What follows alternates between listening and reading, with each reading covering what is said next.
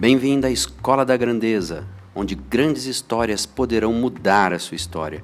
Lições de vida do mundo real para inspirar, amar mais profundamente e despertar sua grandeza. Temporada Heróis Bíblicos.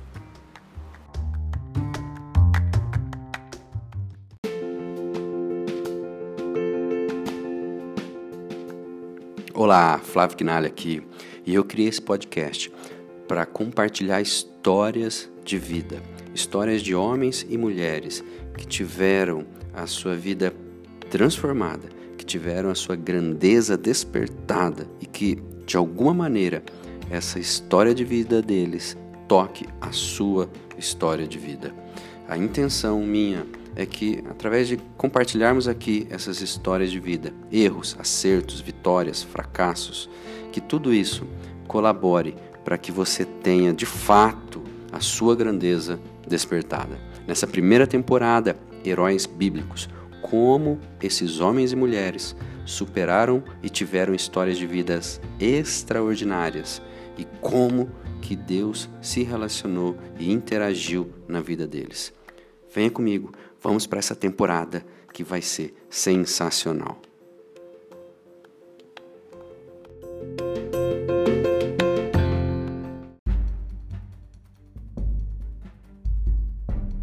Vamos ao quinto episódio da Escola da Grandeza, temporada Heróis Bíblicos. Esse homem tem uma história fantástica. Ela já foi tema de filme de Hollywood e, na verdade, ele é protagonista de um dos eventos mais fantásticos de toda a humanidade. Eu estou falando de Noé.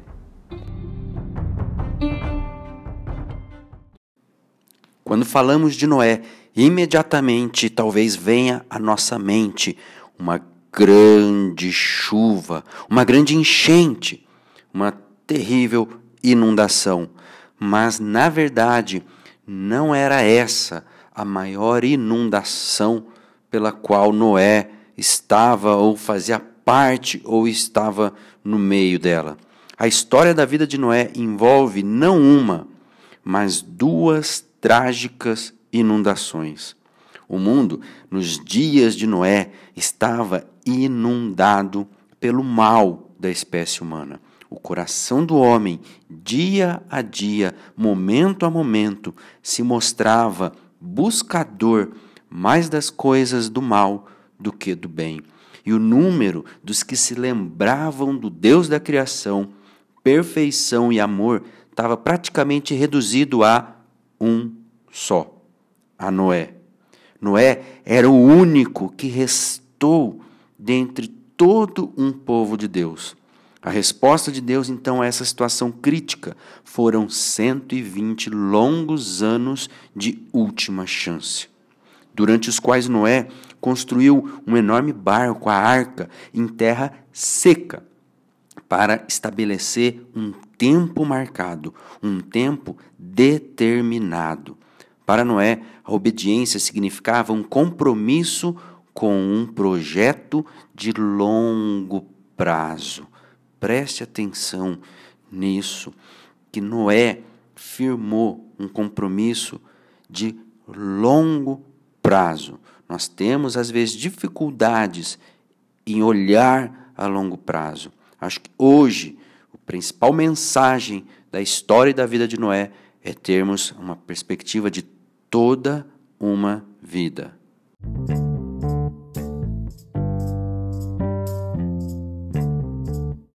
E essa história de Noé, ela é meio que dividida em três fases. Uma fase de, de um antes desse evento, que dá todo e estabelece um pano de fundo. E a narrativa principal que fala da, da construção da arca, e uma terceira parte que seria a parte de algo duradouro, de algo firme, que é a, o sentido da aliança. E na verdade, o antes mostra como que Noé tornou-se um homem de destaque naquela geração que era banhada de corrupção. E durante a, a narrativa principal revela qual foi então o resultado de toda essa distinção.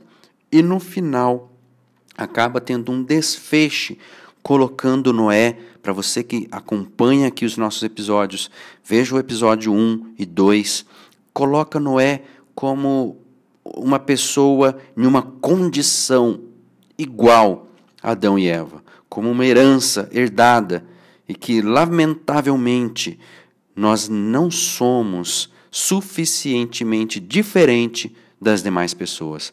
Nós temos uma herança de tendência pecaminosa e que isso bloqueia o que eu quero levantar aqui como pilar maior, como o maior pilar da grandeza, que é um caráter justo e íntegro diante do Senhor. Obra essa que nós não conseguimos fazer sozinhos. Noé, como homem que era, ele tinha pelo menos três características que vale a pena que seja destacada.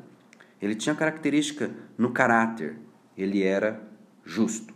Uma vez mais, falamos sobre ser justo, sobre o que é ser justo. É diante de um juiz, diante de uma lei, mas mais do que uma lei, diante de uma organização, diante de alguns parâmetros para que fôssemos avaliados, quando somos colocados diante desses parâmetros, nós conseguimos concluir: ele se faz justo. Então, Noé, no caráter, era justo. Entre as pessoas do seu tempo, ele era íntegro. Ele se apartava, ele se destacava pela integridade. E outra, ele buscava ter comunhão com Deus. Todas essas características, elas faziam de Noé um homem que alcançou um tremendo destaque no meio da geração dele. E todas essas características, elas são fechadas por uma quarta que eu quero aqui destacar, que era uma obediência. Só que não era uma obediência qualquer, era uma obediência detalhada e rápida a essas questões que eu falei do começo da justiça, que era uma, uma, obedi uma obediência que ele não tardava em buscar cumprir esse tipo de lei, esse tipo de, de princípios, na verdade, é mais do que lei, princípios são aqueles, aquelas coisas que dão alicerce, que dão base. Então, muitos de nós, é, quando nós olhamos aí em perspectiva de vida, muitos de nós enfrentamos problemas ao realizar, ao realizar projetos, sejam esses dirigidos né, ou não por Deus, independente. E é interessante que a duração da obediência de Noé nesse projeto tenha sido, olha só, maior do que o período da vida de muitas pessoas hoje. Na verdade, maior do que praticamente todas as pessoas, 120 anos. E o único projeto em longo prazo comparável a esse projeto de Noé é o que? É a nossa própria vida. Aqui talvez esteja o grande desafio que a vida de Noé nos oferece, que é viver na aceitação da graça de Deus uma vida inteira de obediência e de gratidão.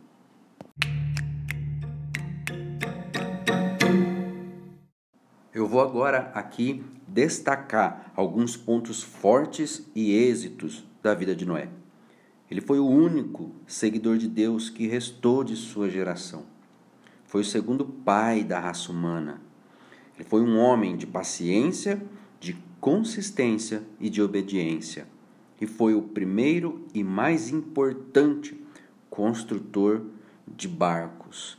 Parece um fato bobo até isso, mas hoje cientistas mostram que as dimensões daquele barco, elas alcançaram a perfeição de, olha, de questão de navegação.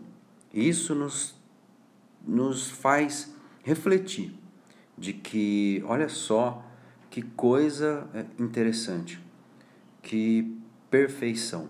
Para aqueles que têm um coração que busca a grandeza, que busca o sentido desse podcast, de tudo que a gente está fazendo aqui, é algo que chama a atenção.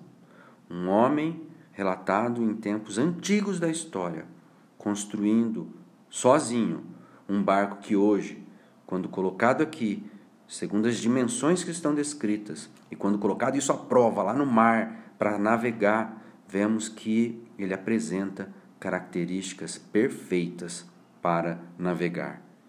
Isso, para quem está com o coração atento, é um grande sinal. Fraquezas e erros. Ele não relatei aqui, mas se você buscar na história, a gente vê que logo depois dele sair da arca, ele ficou bêbado e desconcertado diante dos filhos.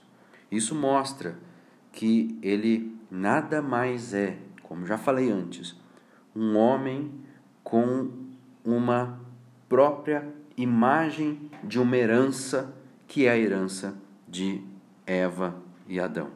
Nós precisamos de algo a mais para poder tirar de nós e vir de fato algo que nos restaure essa imagem caída.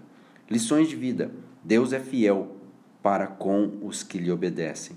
Deus não nos protege sempre do problema, mas cuida de nós a despeito do problema. A obediência é um compromisso em longo prazo. E o homem pode ser fiel, mas sua natureza pecaminosa sempre o acompanha. Por isso, que para despertar de verdade a nossa grandeza, nós precisamos de um herói maior.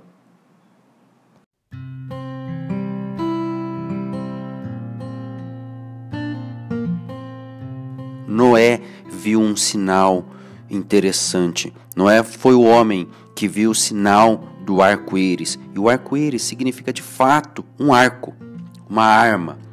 E toda vez que esse sinal é visto, é como se viesse uma mensagem que diz assim: a guerra acabou, o arco está pendurado.